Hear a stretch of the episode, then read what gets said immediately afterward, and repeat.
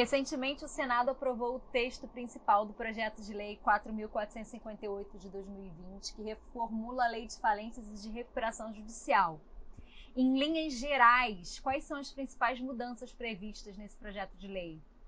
As três grandes mudanças, na minha opinião, são: primeira, passa a ser regulamentado e bem regulamentado, com regras claras, o financiamento ao devedor em recuperação judicial. Segundo, passa a ser permitida a possibilidade da decretação da falência do devedor em recuperação se ele não cumprir com o parcelamento das dívidas tributárias ou com a transação tributária que ele firmar com o fisco. E terceira alteração bem importante é de que na falência os bens, os ativos do falido precisarão ser liquidados em 180 dias. Precisarão não, deverão, né? porque pode ser que o juiz prorrogue esse prazo, mas a mudança da, dos atos que visam a venda dos bens do falido para tentar encurtá-lo, esse procedimento, é, é algo bem importante, bem relevante, uma mudança super importante aqui da lei. A ideia dos autores do projeto é dar mais agilidade aos processos de recuperação judicial. O projeto pode influenciar também na recuperação econômica brasileira e de que forma isso se daria? Para responder sua pergunta, eu vou fazer uma introdução bem rápida aqui. Uh, a lei de falência e de renegociação em qualquer país, em qualquer economia, vai ser sempre importante para incentivar ou desincentivar o empreendedorismo e a realização de negócios. Por quê? Em qualquer economia, qualquer economia só prospera, enfim, só cresce, só se desenvolve, se permitir às pessoas que tentem e errem. Né? Se um empresário, um empreendedor cria um produto, um, um serviço e não dá certo, ele tem que ser estimulado a tentar outra vez. A lei de falência e, no nosso caso, a lei de falência e recuperação, enfim, a lei que trata da crise de, econômica de um devedor, Precisa, portanto, incentivar, estimular esse empreendedor a tentar quantas vezes forem necessárias até o dia que ele acertar. Sem muita burocracia para resolver, para solucionar o, o, as dívidas que ele tiver com os credores nas vezes em que ele tentar e não conseguir alcançar algum êxito.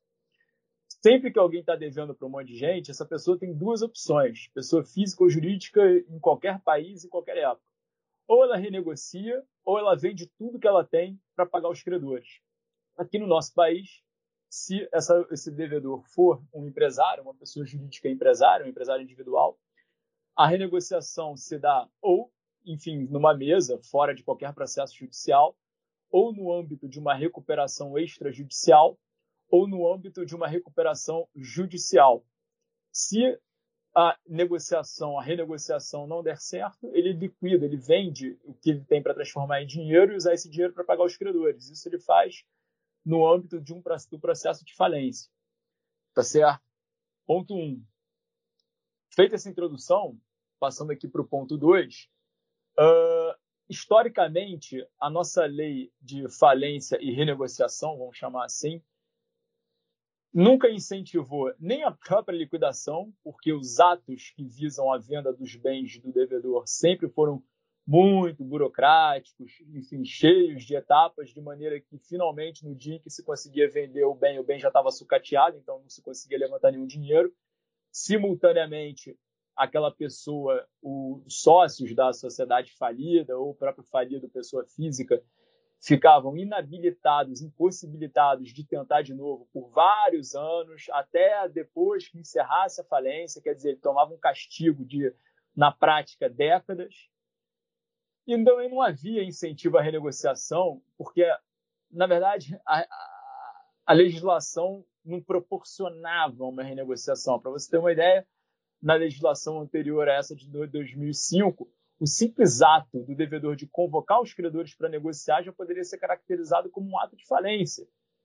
Além disso, a concordata era o que se chamava de favor legal, ou seja, bastava o devedor preencher os requisitos objetivos, entregar lá uns documentos que ele conseguia uma suspensão de pagamentos por um prazo longo. Então, assim, o que essa nova lei de 2005 fez foi desburocratizar a renegociação, tentar de desburocratizar a renegociação. No entanto, a lei de 2005 manteve na parte de falência as disposições das leis anteriores, notadamente da lei de, do, de 1908, mais de 100 anos atrás. Enfim, passada essa, feita essa introdução aqui histórica, passando aqui para o nosso ponto 3, especificamente sobre essa reforma, o que essa reforma faz, basicamente? Uh, essa reforma muda mais ou menos 40% dos artigos da lei, entre inclusões e alterações do que existe. É uma reforma, portanto, super considerável. Essa reforma uh, passa a inserir no texto da lei várias decisões judiciais, vários precedentes já consolidados, ou seja, passa a inserir na lei o que é o que a gente chama de jurisprudência. Jurisprudência é uma sequência de decisões no mesmo sentido. E, além disso, finalmente mexe um pouco, poderia ter mexido mais, é verdade, mas, dada a realidade brasileira, dado que política é a arte do possível, já mexe, de certa forma, satisfatória no processo de falência. Uh, né, como eu comentei aqui, inclusive já sob a lei de 2005, porque na parte de falências foi mantida basicamente o que está escrito na lei de 1908, uh, sempre se fugiu muito da falência. Também tem uma questão cultural, né, de que a pessoa que não dá certo tem que ser é, esquartejada em praça pública, que é uma visão cultural completamente errada, o oposto do que acontece, por exemplo, nos Estados Unidos e na Inglaterra. Quem tenta é, é reconhecido, porque é sempre louvável que a pessoa tente, mas também por um motivo legal, porque a falência, de novo, sempre foi super burocrática, sempre se demorou muito para vender os ativos e para pagar os credores, que é o grande objetivo da falência, e agora essa reforma, ao estabelecer esse prazo de, enfim, seis meses para vender todos os ativos, uh, sem dúvida cria um incentivo ao uso do processo de falência, ao invés de, por exemplo, se fazerem várias recuperações judiciais, que são, na prática, falências brancas, em que se estabelece no plano de que deveria ser de recuperação, se estabelece que todos os bens vão ser vendidos e com dinheiro os credores vão ser pagos. Isso, na verdade, nada mais é do que uma falência na prática. E além disso, né, como eu comentei, portanto, essa lei, essa, eh, desculpa, essa reforma da, da lei atual de 2005, portanto, consolida muita coisa que foi decidida nos tribunais, altera vários artigos de maneira boa, de modo geral, para dar mais clareza à redação. Obviamente, qualquer lei sobre qualquer assunto precisa ser clara e trazer procedimentos, sequências de atos curtos objetivos célebres, senão a lei não funciona. Quando o texto não é claro, as pessoas, enfim, criam interpretações de todos os tipos e aí nada é resolvido nunca. Cria-se uma insegurança jurídica e, naturalmente, se afasta o né, investimento e tudo mais. Portanto, enfim, é, o que essa lei faz basicamente é isso: é acelerar o processo de falência. No que tange à recuperação judicial, escrever de forma clara muita coisa que foi decidida pelos tribunais. Eu não, eu não, me recordo se eu comentei no início, e além de regular o financiamento aos devedores e recuperação de maneira clara, porque isso também era algo que não era regulado e havia muita dúvida sobre o que acontecia com o crédito do financiador na hipótese de convolução e falência. Essa lei também, pela primeira vez uh, na história do Brasil, uh, traz regras sobre o que a gente chama de insolvência transnacional, ou seja, aqueles processos de insolvência que têm repercussões no exterior ou processos do exterior que têm repercussão no Brasil. Aqui no nosso caso, a gente pode citar vários deles, notadamente do caso, o caso Oi, né, que, enfim, o processo principal de renegociação com os credores continua tramitando aqui no Rio de Janeiro. No entanto, como havia credores uh, na Inglaterra, em Portugal, nos Estados Unidos, os títulos haviam sido emitidos na Holanda, foi preciso que uh, a Oi ajuizasse uma, um pedido de reconhecimento do processo brasileiro para que toda a negociação em âmbito global, planetário, se desse de uma maneira organizada, coordenada. E pela primeira vez no Brasil, com essa reforma, a gente tem regras claras a respeito desse cenário, de tanto desse cenário quanto, claro, uh, cenários em que o, o, a dívida principal seja renegociada em um país no, no, exterior, como por exemplo no caso da TAM, está sendo renegociada toda nos Estados Unidos, e aqui no Brasil, o juiz brasileiro concede uma proteção, né, no meu exemplo aqui, a TAM, portanto, a devedora que está renegociando nos Estados Unidos, para que os credores brasileiros não consigam uh, executar essa dívida aqui no Brasil de uma maneira descoordenada ao processo nos Estados Unidos. Mais uma vez, sem dúvida alguma, o fato da, da, da reforma trazer essa regulação é super positivo, porque, de novo, traz muito mais conforto, principalmente mais segurança jurídica para investidores estrangeiros atuarem aqui no nosso país. O projeto de lei aprovado é o ideal para que se destina ou algum ponto importante ficou de fora? Dada a realidade brasileira, acho que de modo geral está bom. Né? Acho que sempre vai haver críticas, sempre há vários pontos que ficam de fora, que as pessoas querem que, enfim, querem regular, etc. Sempre tem alguns defeitos, como eu citei, na minha opinião, mais grave a possibilidade do fisco pedir a falência por não pagamento do não cumprimento do parcelamento tributário, dá mais um privilégio para o Estado. Uh, mas, de modo geral, acho que sim. Acho que o principal item que ficou de fora, na minha opinião, foi a quantidade de ônus que o sócio, o administrador e o devedor, o empresário individual possuem em decorrência da decretação da falência. É, atualmente aqui no Brasil, vou te dar um exemplo. Se você é sócia de uma sociedade que tem a falência decretada, até o fim do processo de falência, que dura anos, toda vez que você precisar viajar para o exterior, seja a trabalho, seja com a sua família, seja o contexto que for, você tem que pedir uma autorização para o juiz. Você tem que ligar para o seu advogado, pedir para o seu advogado, fazer uma petição, ir lá conversar com o juiz. Várias vezes o juiz pede antes a opinião do Ministério Público, isso demanda dias. Quer dizer, é mais uma burocracia, um desincentivo totalmente desnecessário ao empreendedorismo.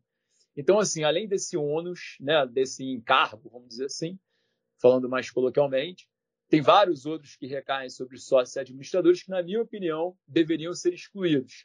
Além disso, também essa parte da lei, que a lei é dividida basicamente em quatro partes, né? A recuperação judicial, recuperação extrajudicial, falência e crime falimentar.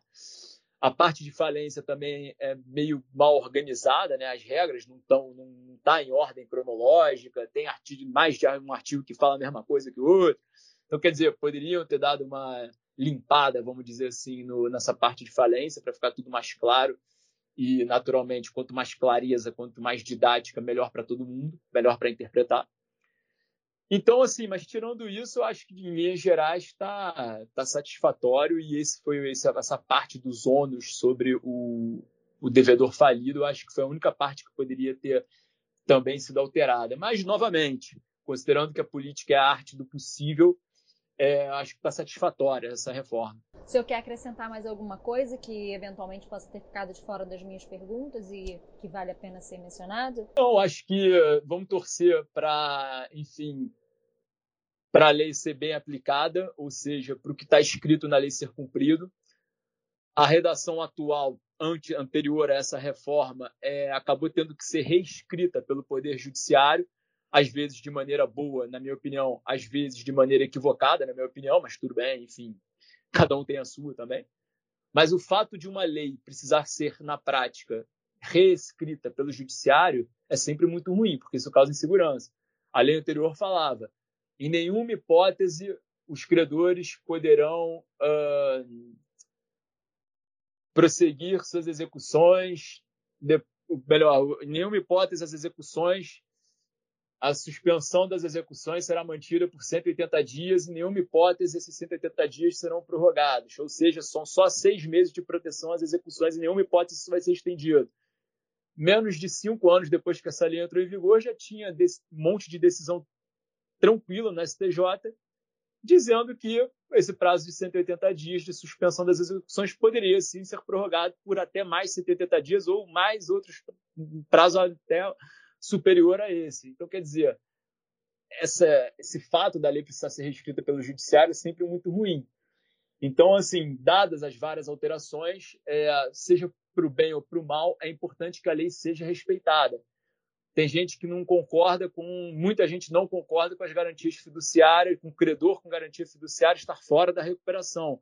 Concordando ou não, vamos respeitar a lei. É preciso que o que esteja escrito na lei seja respeitado e que não se crie tanta interpretação de modo a reescrevê-la, porque, novamente, quanto mais se reescreve na prática qualquer lei, mais insegurança jurídica, menos incentivo ao empreendedorismo e pior para a economia como um todo.